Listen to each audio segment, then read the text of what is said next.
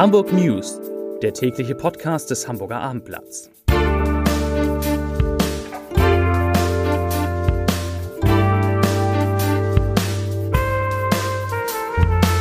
Herzlich willkommen. Mein Name ist Lars Heider und heute geht es im täglichen Podcast des Hamburger Abendblatts mal wieder um Beccariata. Bei dem HSV-Profi hat es heute eine Durchsuchung gegeben. Außerdem die weiteren Themen, die Elbphilharmonie öffnet wieder und zwar mit allen Seelen. Der Hamburger Herzspezialist Karl-Heinz Kuck kritisiert den Kampf gegen die Corona-Pandemie und nochmal Fußball. Die Fans des FC St. Pauli und die Fans des HSV können darauf hoffen, nach der Sommerpause wieder in die Stadien zu dürfen. Zunächst aber wie immer die Top 5, die 5 meistgelesenen Texte auf abendblatt.de. Auf Platz 5 Räuber weggeputzt, Kioskbesitzer wehrt sich mit Sprühflasche. Platz 4 Lessing-Tunnel am Wochenende erneut voll gesperrt. Platz 3 Schüsse auf Reiterhof, warum musste André P. sterben? Platz 2 droht dem Schanzenviertel ein Daueralkoholverbot, darüber haben wir gestern schon gesprochen. Und auf Platz 1 Fritz Kohler unterstützt Werbeboykott gegen Facebook. Das sind die Top 5 auf abendblatt.de. Ja, heute war und ist richtig was los in der Stadt und das trotz der Sommerferien, von denen jetzt auch schon wieder eine Woche vorbei ist. Die Nachricht des Tages kommt einmal mehr vom HSV, zumindest indirekt, denn bei HSV-Profi Beccari Jatta hat es heute Morgen eine Hausdurchsuchung gegeben. Es geht wieder um die Frage, ob der Spieler gegen das Aufenthaltsgesetz verstoßen haben könnte. Zumindest besteht laut Hamburger Staatsanwaltschaft ein Anfangsverdacht, dass Jatta unrichtige Angaben gemacht haben könnte, als er nach Deutschland gekommen ist. Deshalb wird jetzt, man muss es ja sagen, nochmal ermittelt. Sichergestellt werden sollten bei den Ermittlungen der Staatsanwaltschaft elektronische Datenträger, also etwa Laptops, Computer oder Handys. Wir alle erinnern uns vor knapp einem Jahr. Zu Beginn der Zweitligasaison hatte es schon einmal Aufregung um Jatta gegeben nachdem die Sportbild berichtet hatte, dass er unter einer falschen Identität nach Deutschland gekommen sei. Damals konnte dieser Verdacht, das muss man allerdings auch sagen, nicht bestätigt werden. Das Bezirksamt Hamburg Mitte hatte Ermittlungen damals vorgenommen und diese dann eingestellt und die Vereine, die nach Spielen gegen den HSV mit, äh, an denen Jatta teilgenommen hatte, Einspruch eingelegt hatten, die zogen damals ihre Proteste zurück. Übrigens hat der HSV, wir erinnern uns, in dieser Phase der Saison mit am besten gespielt und die meisten Spiele gewonnen. Für den HSV selber können die jetzt aktuellen Ermittlungen nach dem verpassten Erstligaaufstieg zumindest keine sportlichen Folgen mehr haben. Das Thema hat sich erledigt und wir bleiben natürlich dran und sagen Bescheid, ich sag Bescheid, wenn es etwas tatsächlich dabei herausgekommen sein sollte. So. Folgen. Folgen haben die gelockerten Corona-Regeln für Hamburgs wichtigsten Konzertsaal. Auch das ist heute bekannt gegeben worden die Elbphilharmonie. Die wird am 1. September mit 620 Gästen im großen Saal wieder öffnen. Wir erinnern uns ja, bis zu 650 Menschen dürfen bei Veranstaltungen mit Seeplätzen äh, drinnen, also in Konzertarenen oder Hallen, äh, sind wieder erlaubt. Und die Elbphilharmonie geht also da jetzt voran.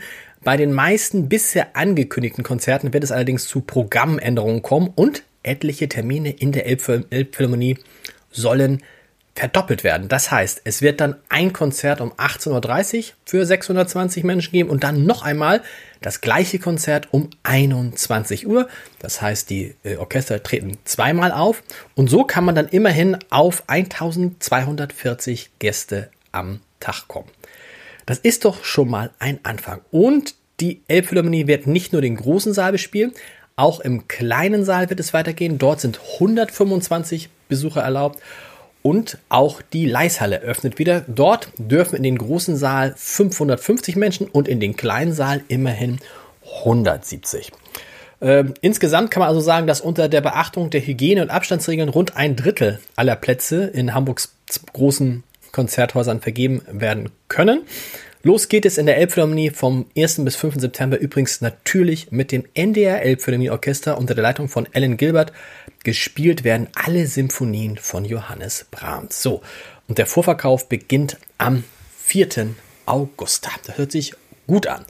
Nicht so gut hört sich an, was der international renommierte Hamburger Herzspezialist Professor Karl-Heinz Kuck, der ja unter anderem im UKE, im Universitätsklinikum Eppendorf, und äh, im Asklepios Klinikum St. Georg gearbeitet hat, hört sich nicht so gut an, was der, wie der den Kampf gegen die Corona-Pandemie in Deutschland bewertet. Er sieht schwere Versäumnisse seiner Arztkollegen und von der Politik. Cook sagt in einem Gespräch mit dem Hamburger Abendblatt unter anderem, dass es ein kapitaler Fehler gewesen sei, die Kliniken in Hamburg für Covid-19-Kranke freizuräumen. Zitat, richtiges Zitat von Herrn Cook. Man hätte Schwerpunktkliniken bilden können. Wir haben mehr als 40 Krankenhäuser in Hamburg, die sind per Order dem Mufti alle gegen die Wand gelaufen, sagt Professor Cook. Und hätte es Schwerpunktkliniken gegeben, wären andere Krankenhäuser frei von Corona-Patienten gewesen, in die sich andere Kranke wiederum getraut hätten. All das hätte das Erliegen von klinischer Medizin und Forschung in anderen Fachgebieten verhindert.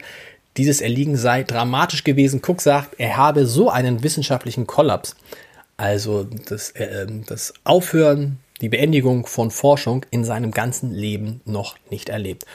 Auch interessant, Cook sagt ebenfalls, dass die Europäische Gesellschaft für Kardiologie ermittelt hat, dass in den vergangenen drei Monaten die Zahl der Behandlung von Herzinfarkten in den großen Kliniken um 50 Prozent heruntergegangen sei. Auch da der Grund, die Leute sind aus Angst nicht mehr in die Klinik gegangen und haben ihre Erkrankungen ignoriert, was natürlich fatale, ähm, was natürlich zu fatalen Ergebnissen ähm, geführt habe. Viele von diesen Patienten seien dann zu spät behandelt worden. Ja, mehr dazu demnächst auf abendblatt.de ähm, und natürlich morgen im Hamburger Abendblatt. Cook hat übrigens auch gesagt, dass es ein Fehler gewesen sei, sich zu sehr auf die Virologen zu konzentrieren. Das hören die gar nicht gern. Er sagt, das sind doch reine Labormediziner. Ich will das nicht abwerten, aber wer nie Patienten untersucht, der kann doch gar nicht wissen, wie kranke Menschen sind und wie sie behandelt werden müssen. Die Virologen hätten zudem darauf versäumt, hätten zudem versäumt, darauf hinzuweisen, dass, Zitat, niemand an dem Virus stirbt, sondern die Menschen sterben an den Folgen des Virus. Soweit Professor Cook zur Bekämpfung der Corona-Pandemie. Und zum Schluss geht's nochmal um Fußball. Nochmal um Fußball, denn die Frage, die im Raum steht, ist natürlich, ob der HSV, ob die Fans des HSV und, der F äh, und des FC St. Pauli darauf hoffen können, zu Beginn der neuen Zweitliga-Saison wieder ins Stadion zu dürfen. Genau diese Frage prüfen die Verantwortlichen der Clubs nach unseren Informationen gerade. Beide, beide Vereine sollen demnächst der deutschen Fußballliga ein Konzept vorliegen, wie man bei einer entsprechenden Genehmigung des Hamburger Gesundheitsamts schon im Herbst wieder vor zumindest halb oder zwei Drittel oder ein Drittel gefüllten äh, Tribünen spielen kann. Beim HSV geht man in internen Planungen davon aus, dass man im besten Fall vor gut 20.000 Spiel, äh, Zuschauern spielen dürfte. Gibt aber auch ein Problem. Mit 10.000 Stehplätzen auf der Nordtribüne hat der HSV einen sehr, sehr großen Anteil an Stehplätzen, die bei einem Zuschauer Neustadt nicht genutzt werden können. Am Millantor, also beim FC St. Pauli, sind es bei insgesamt 29.546 Plätzen sogar 16.940 Stehplätze, die nicht benutzt werden können. Und noch ein Problem, Wirklich Geld würde man ohne diese Plätze eben nicht verdienen, weil das, der organisatorische Aufwand, das entsprechende Hygienekonzept umzusetzen und die ohnehin aufwendige Logistik eines Spieltags, die würden ja dazu führen, dass die Clubs im Bestfall ein Nullsummengeschäft machen. Aber immerhin, immerhin, es ist immer besser mit Fans zu spielen als ohne Fans. Äh, ja, also, übrigens zur Erinnerung, vor Corona hat dem HSV ein volles Volksparkstadion Einnahmen von rund 1,8 Millionen Euro beschert. Die fehlen jetzt. Nicht fehlen darf natürlich der Leserbrief des Tages. Der kommt von Edgar E. Mangelsdorf. Und es geht um etwas, ich weiß gar nicht, ob wir darüber in diesem Podcast gesprochen haben, um den, um den Hinweis von Feuerwehr und Polizei, dass das Baden in der Elbe eben halt nicht so ungefährlich ist, wie das manche Hamburger gern machen wollen. Dazu schreibt Edgar E. Mangelsdorf. Ich beginne zu zitieren. Ich musste in den letzten, Ta zwei Ta in den letzten Tagen zweimal mit ansehen, wie schnell es geht, dass ein Badender in eine verzweifelte Situation kommt. Bei Niedrigwasser kommt man schnell vom flachen Strand an die Abbruchkante zum Fahrwasser. Ein Schritt zu weit und der schlechte Schwimmer oder Nichtschwimmer verliert den Boden unter den Füßen und wird von der Strömung mitgerissen. Eine Rettung ist beide Male nur durch Glück gelungen. Es gibt am Strandweg in Blankenese keine Rettungsmöglichkeiten. Die Rettungswege, Rettungskräfte brauchen von ihrer Alarmierung bis zum Eintreffen 10 bis 15 Minuten und können vom Ufer auch nicht sofort helfen. Oft sind die Menschen in der Nähe auch unsicher, ob nur normaler Badespaß das Schreien verursacht oder ein wirklicher Notfall vorliegt, bevor die Rettungskräfte angerufen werden. Vielen Dank bis hierhin. Wir hören, beinahe gesagt, sehen uns morgen wieder, aber wir hören uns morgen wieder an dieser Stelle. Ich wünsche Ihnen, ich wünsche euch einen schönen Feierabend. Bis dann. Tschüss.